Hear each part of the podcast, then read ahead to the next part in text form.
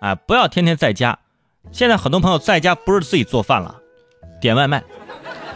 而这个点外卖啊，是一年比一年点的多啊！你去年就是偶尔点一下，今年可能哎一个月有那么几次，好多次要点外卖。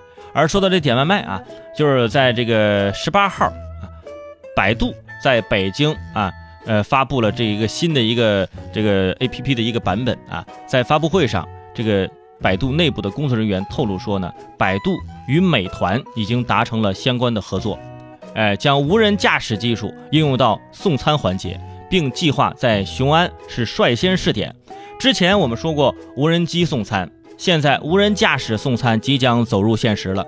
本来呢，百度与这个美团这一合作计划呢，在五一发布，但是由于雄安的基础设施建设方面啊，目前啊还没有跟上，水泥路呢还没有完全建好，所以合作发布的预期呢可能会稍微延后，但是就在不久的将来就能实现了。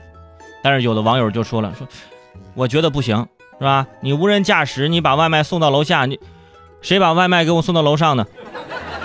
真的是懒人说话，他就是不一样啊！哈，要不要再给你配个无人飞机，给你飞上楼，安个大喇叭？二十一栋三零四多少呀？那就取餐。不过呢，作为一名啊外卖的晚期患者，我觉得这样子的送外卖是没有灵魂的。对，送外卖不是简单的把饭递给我。是两颗陌生的心呐，在地图上靠近、紧握。哎，说了这么多，我就是想想表达一点，就是如果你们能把这个配送费免了，就都好说，对吧？哈，就是每当我点外卖的时候，我就发现这个骑手和我的距离，我从来没有这么关心过一个人所在的位置。啊，直到这外卖送到之后，而且除了用无人车把外卖交到用户手里，我刚刚突发奇想。其实还可以开发一个新型的外卖，就是用无人车把用户交到店家手里。哎，你别送外卖了，我去，你来车把我接走，去接到你店里，让车再送回来。点餐者网上订餐，无人车立刻到楼下接人，把点餐者接到店里，吃完之后再送回来。哎，这下呢就跟之前反过来了。现在轮到商家催单了啊，饭都做好了，人人怎么还没到啊？你人啊，这我就回复啊。不好意思啊，不好意思，堵车，下雨了啊！你等等会儿，马上到，马上到啊！